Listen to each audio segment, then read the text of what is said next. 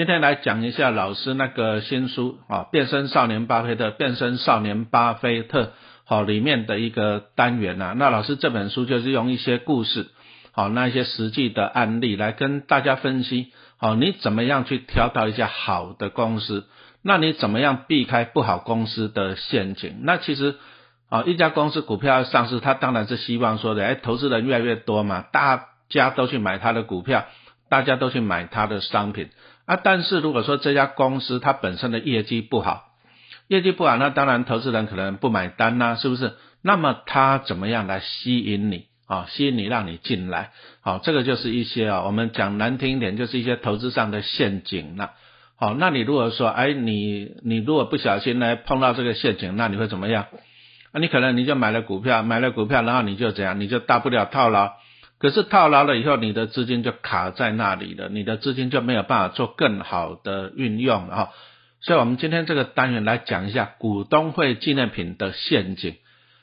纪念品也有陷阱啊。那其实股东会纪念品这个东西啊，这个讲到老师年轻的时候，哎，我还还蛮喜欢拿纪念品的。为什么？因为反正家里我就把股票分散。注意哦，你纪念品如果说，比如说陈老师有五张台积电的股票，以前台积电也有在发纪念品。啊啊！但是五张股票如果放我个人，我一个人啊，那我只能够拿一份纪念品啊。但是我如果把股票分散到家人一人一张，我就可以领五份纪念品。所以我以前呢，以前还蛮喜欢领纪念品的啊，不无小补了。但是后来慢慢的发现，哎，慢慢的一些好公司呢，不开始不想要发纪念品的。其实因为发纪念品这个东西啊，其实水也很深呐。怎么讲呢？你你会发现说，有时候你去换纪念品，有些人哎。哇，他很好心哦，他会发给你。其实他要的就是你那个什么股东会那要的就是你那个股票那个单子。那他拿纪念品给你，那你就等于你授权给他，让他去帮你这样投票。那么他就可以去哎，比如说他就可以支持谁当什么董监啊什么的啊，是有他的好处了。所以后来慢慢的一些比较正派经营的公司，你说像台积电好了，哎，他慢慢的他也不发纪念品了，不发纪念品，你说呢？哎，大家就没有办法去。啊，去收集这个什么股东会那个啊股东会的单子嘛，通知单嘛，因为你拿了纪念品再去投票，好，他就没办法去收集了。那这样子公司的经营才会上轨道啊。但是对很多投资人来讲啊，有时候股东会纪念品怎么讲呢？他会觉得啊，老师啊，我股价又没有涨啊，公司股利也配不多，那我拿一点点纪念品，小小安慰一下也是不错嘛，哈，他是这样的心态，哦，就是公司的本业获利还是不好。只好靠纪念品来弥补。那其实纪念品这个钱还是你的钱呐，哈，他发纪念品，他也是从公司的获利里拿出来的嘛，哈，所以你要了解这一点。那如果是这样，一家不好的公司，你只是为了拿他纪念品，那你还不如你不要买这家公司，你去买好的公司，你赚到的股利，你赚到的价差，去给自己买好东西，不是更好吗？是不是啊？所以说股东会纪念品这里哦，这里讲真的就有陷阱。我们今天这个单元来跟大家分析一下，那还是详细的你要看陈老师的新书了，哦，变身少年巴菲特，哦，那你看看大家最喜欢的还是中钢。哦，中钢的纪念品的话，每年都很热门呐，哇，据说什么什么中钢什么太碗太杯啊哈，反正你上网去看，哦，你拿个纪念品，你还可以上网去卖个两三百三四百块，什么中钢伞啊，什么工具组之类的哈，反正上网去看，好像还不错。可是你看一下，像去年中钢发了纪念品，反正每年大家都很喜欢嘛。那你如果为了纪念品去买它一张股票，哎，中钢去年股价最高是四十六块钱哦。那现在老老师录音的时间只剩下二十八块哦，四十六到二十八，那你看看你赔了多少？一张股票赔了快两万呢。那你拿了纪念品有什么用？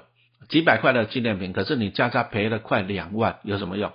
那其实中钢这种，你投资股票，老师还是一直觉得，像中钢这种东西，获利算稳定了，但是它获利一直在讲真的是不好，因为因为这种东西钢铁业啊，现在就是中国大陆那边说了算了，中国大陆啊，你想想看嘛，钢铁重不重？钢铁很重啊，它不像台积电做的那个半导体，那个很轻啊，可以运到全世界去。按理说中国大陆它需要一些建设，那建设它需要钢铁，钢铁很重啊。所以他们一定是在地生产，好，你不可能说台湾中钢生产的在船运运到中国沿海，沿海再坐火车再运过去，哦，那个运费太贵了，因为钢铁很重，哦，所以说慢慢的中国大陆经济一起来，有它很多的钢铁在国内生产，所以说现在的钢价讲真的就是中国大陆那边说的算了。那中钢是有它的竞争力，但是你看一下它最近这几年的获利跟股利，讲真的不好。哦，折利率大概嗯，去年去年是因为疫情啊复苏，需求增加啊，啊其实它的获利不好，折利率也不好啊，所以说中钢啊，但是投资人还是喜欢它，因为它就是纪念品不错。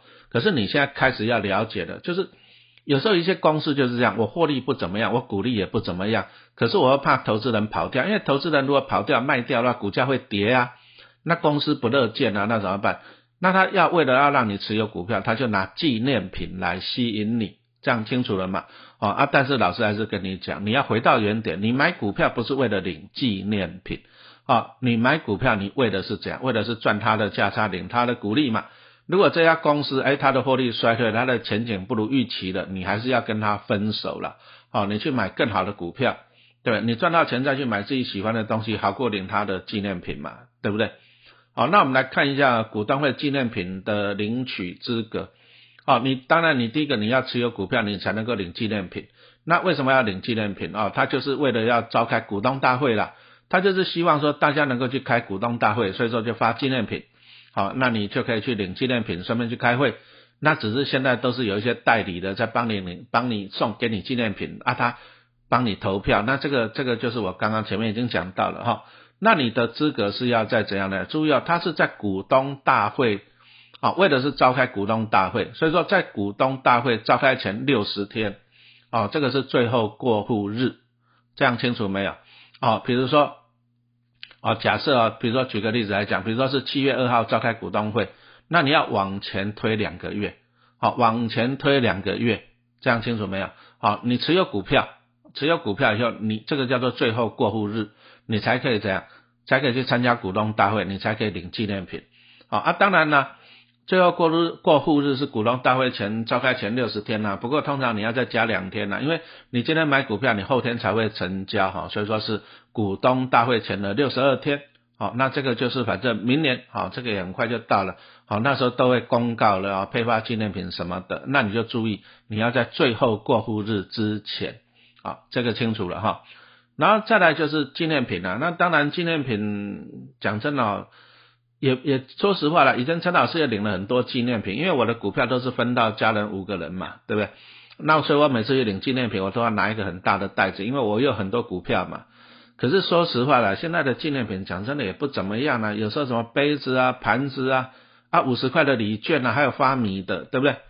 那你说像那个开发金好了，哎去年发的那个什么故宫碗，当然也是啊，不是真品啊，对不对啊？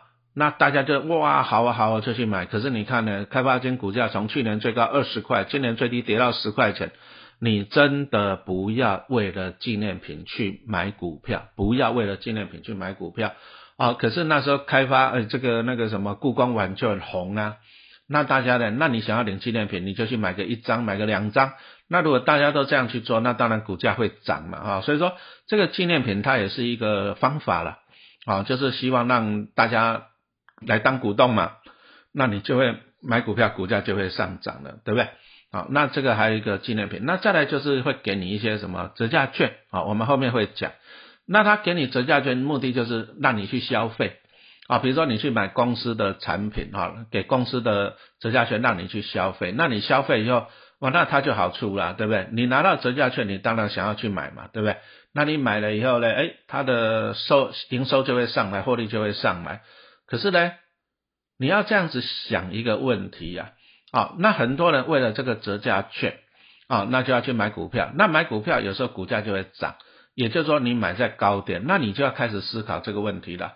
你用比较贵的价格去买股票，那你拿到折价券，你真的是有赚吗？哦，你要去思考这个问题。那我们就来举一个例子好了哈，在今年哈，对了，今年现在还是二零二二年嘛，对不对？好，那我们来看一下这个大鲁阁，好，大鲁阁这家公司啊，他发的那个纪念品，哎，还有印象吗？啊，纪念品，啊，还有没有印象？哦，他是在二零二二年哦，那时候六月的时候啊，他就是啊，那时候也是要开股东会。其实一般的流程是这样子的，反正公司的年报就大概是哦，注意啊，公司的年报大概就是在那个什么，公司的年报大概就是在啊每年的三月底会出来，啊接着就是董监会，好啊董监会完了以后啊，接着就是股东大会，所以说一般的流程啊是这样子的。那大鲁阁啊有印象吗？哦，他就是发了什么东西呀？发了一些纪念品哈。那我们来看一下，二零二二年大鲁阁股东会的纪念品，它包含哪些东西？啊，第一个有七百元的消费抵用券哦，哦，就是让你折价嘛，对不对？七八块，然后再来让你每个月玩乐啊，买一送一啊，买一送一，但是你要买一，它才会送一，就这样子算起来，总价值超过两千八百块。但是你要注意哦，它是让你抵用，让你买一送一，总价超过两千八，啊，可以用在公司的什么棒垒球打击场啊、保龄球馆啊、卡丁车等等等等等。好，那这样子消息一出来了，有些人就大家就觉得说，哎，那也划算哦，哦，划算的话，比如说买买股票来领纪念品嘛，因为它的折价的，哦，它的总总金额就超过怎样两千八哈，一些消费抵用的什么什么的。结果我们来看一下大鲁格这样消息一出来哦，它的股价就大涨，啊，那你看怎么涨呢？从二零二二年的三月十五号十一点一五元大涨到三月二十四号最高的二十一点四元哦，光七个交易日就涨了十点五元哈，那七个交易日涨幅达到九十一点九趴。那我们还是一句话了，你要买进一家公司的股票，你一定是要看到它的本质。什么是本质？有没有赚钱？啊，赚钱嘛配给股东，这个才是它的本质哦。所以说，你不要为了领纪念品去买大鲁阁的股票，你要为了它是一个好公司，好公司有赚钱你才去买。可是我们看一下大鲁阁它过去的表现哦，老师抓了书中抓了它二零一三到二零二一年哈，那不好意思，因为 podcast 的只有声音，好，你要详细的数字跟图表，你还是请你看我的新书了哈，变身少年巴菲特。结果发现哦，它的 EPS 都是负的，没有赚钱呐。好，二零一三到二零二一年，E T EPS 都是负的，没有赚钱。那没有赚钱，所以说都没有发放股利，都没有。只有在二零一九年发了四块钱，可是那一年他赔了三块钱。那赔了三块钱，怎么发四块钱？哦，就是采用公积金。也就是公司以前哦存的一些老本来发，所以说你从它的 EPS 跟股利来讲，讲实话这家公司不值得投资，因为都没有赚钱，也没有再发股利。那当然了，股价就会很惨嘛，公司就是这样子哦。所以那如果说我今天我是经营阶层，我希望说让股价有一个拉抬的动力，那当然他的想法就很好啊。第一个，刚刚已经讲了，他就讲纪念品哈，包含什么折价券啊，什么买一送一什么的，总价值。超过两千八啊，它会吸引你。那吸引你以后呢？第一个，你拿了拿到这些折价券，你就会去公司的什么棒球场啊、保龄球馆去消费嘛。那它的营收跟获利就出来了嘛，对不对？哎，这样子对它也是有好处。然后再来就是你想要领这个纪念品，你就必须去买它的股票，那这样对股价也有帮助哦。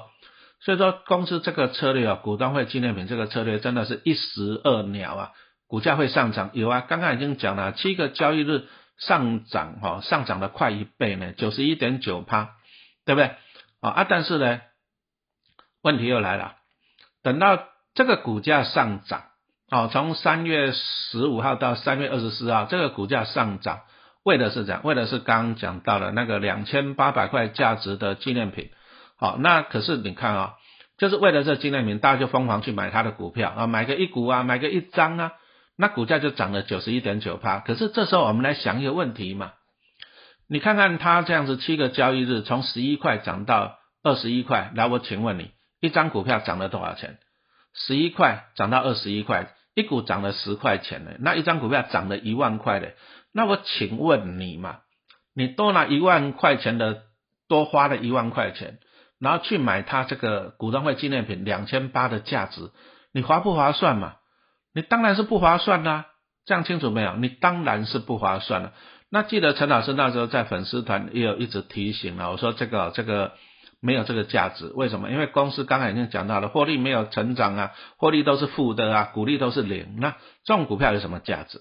对不对？你不要为了纪念品哈去买股票，就你看哦，那以前以前就是股价都不好，因为常年亏损嘛，股价大概十块钱，那就因为一个纪念品啊两千八。价值两千八，但是注意你要去买买一送一这样子哈，股价涨了一万块，一张股票涨了一万块，这个就不对啊！你不要看到纪念品去买，啊，结果呢，等到纪念品的热潮一过了，因为我们刚刚已经讲到，你要在股东大会前六十天，啊，六十二个就是交易日六十二个交易日之前买进，你才有。过了那个期限，你就算买了，你还是领不到那一年度的纪念品了啊！你注意哦啊，比如说我们举个例子，假设啊，比如说他五月开股东会啊，六月开股东会好了，对不对？你就算在五月啊，你买进拍谁，你还是拿不到纪念品。股东大会不是说股东大会前一天你买就好了，不是，而是这个有规定哈，你在最后那个什么啊，前面已经讲到了，就是在那个你要在那个最后的，我看一下这个名字叫什么。哎，熊熊忘记了。好了，最后过户日，好，你必须要买，你才会有。也就是说，股东大会前六十二天你要买进。可是那时候很好玩哦，哎，大家就买疯了，买疯了很好玩了。我那时候粉丝团已经提醒了，就是说，哎，啊那个最后买过户日已经过了，你就算买了也领不到纪念品。哎，还是有人在买呢。为什么？因为他只有看到一个新闻嘛，哎，这个股东会纪念品价值两千八。啊，他想说啊，反正还没开股东会，就赶快买，赶快买啊！这个都错误了。你那个时候再买，你已经拿不到纪念品了，拿不到纪念品了，对吧？啊，可是大家就是不了解，还是去买。啊，买了以后呢，结果你看那个时候股价后来就跌了哈，从二十一块就一路跌，首先就是跌停板了，接着跌到十五块。为什么？因为已经没有纪念品可以买了。那没有纪念品可以买以后啊，大家就怎样就不买了，不买以后股价就不容易上去了。然后再来就是说，当然有些人也是很聪明的，比如说我们看一下，他在刚开始起涨的时候，哎，就有人观察到啊，三月十五号那时候十一块多，就有人观察到多，有人想说，哎，纪念品推出价值两千八，那他马上会联想到说，那一定会有人来抢着买股票，好，那他抢着来买股票，那股价就会上涨，所以说有些人他就会先买起来放着，那果不其然，呢，七个交易日以后涨了快一倍。那这些人会怎么做？如果是陈老师的话，我会选择获利了结。我十一块买，我二十一块一定会卖掉。为什么？因为我已经赚到价差了。因为这家公司都没有在配股利嘛，对不对？那我赚到价差，我一定要跑，因为这个公司没有获利哈，啊也没有配股利，这种股票不适合长期投资哈。你赚到要跑，那也就是这样子。所以说后来呢，就是这些事先上交的啊，后来被人家抬轿上去了，他又开始倒出股票了。所以我们从这里就看到了，看到哎，它的股价又一路回去了哈，在大概在五月多的时候又回到十块钱了，好，为什么？因为公司的获利还是持续在亏损，持续在亏损啊，所以我们从这里是跟大家讲一个观念的哈，老师利用这这本书跟大家讲，就是说你不要为了纪念品去买股票，不要为了纪念品去买股票，那像大鲁格这一种就是常年获利亏损，没有赚钱的。讲实话了，纪念品啊，价值再高你也不要去买，因为你赔上价差你不划算嘛。那你说就算是好公司的中钢呢，好公司啊不会倒啊，可是你要去看哦，它的 EPS 都不好啊，那它的本利比都太高，它的值利率都太低。那中钢你就算你买了，你拿了它纪念品，其实也不划算呢。你还不如怎样子？你把中钢，我讲实话，如果是举例哦。如果是陈老师，我会把中钢卖掉，因为它非常的景气循环，哦，它过去两年赚大钱是因为疫情，好，那现在慢慢的恢复正常了，那你再看中钢过去的获利，说实话也都不好了，讲真的啊，它的本利比还是贵，好，那如果陈老师的中钢，我会选择把它卖掉，啊，卖掉以后，比如说我去买高股息，像什么零零八七八，好，那这样子它的折利率应该都还五到六帕，都比中钢还要好，好，那我我我去换股。哦，换股我去高股息 ETF，我领股利，我领股利领的一定比中钢多。那我领了股利，我再去自己买纪念品，买我喜欢的东西就好了嘛，对不对？哦，所以我们这个单元就是跟大家讲一下，就是说你不要受到这个什么股东会纪念品，这是一个陷阱，哦，真的是一个陷阱。好，它就是为了要提振公司的股价了，让股东进来了，对不对？好啊，但是你要晓得。好，你拿到纪念品，你赔上价差，你长期投资还是不划算啊。那今天这个单元就是跟大家分享，那陈老师的新书《变身少年巴菲特》，我就讲了二十几个故事哈，从中间来跟大家投资讲一些投资的重要的观念，其实还是要避免你啊，你踩到一些陷阱，那让你怎样能够选到好的股票。好，那这个预购期间十一月二十到十二月二十二月十二。啊，一一二一到一二一二哈，还是请你要把握这个早鸟优惠的时间。好，谢谢收听。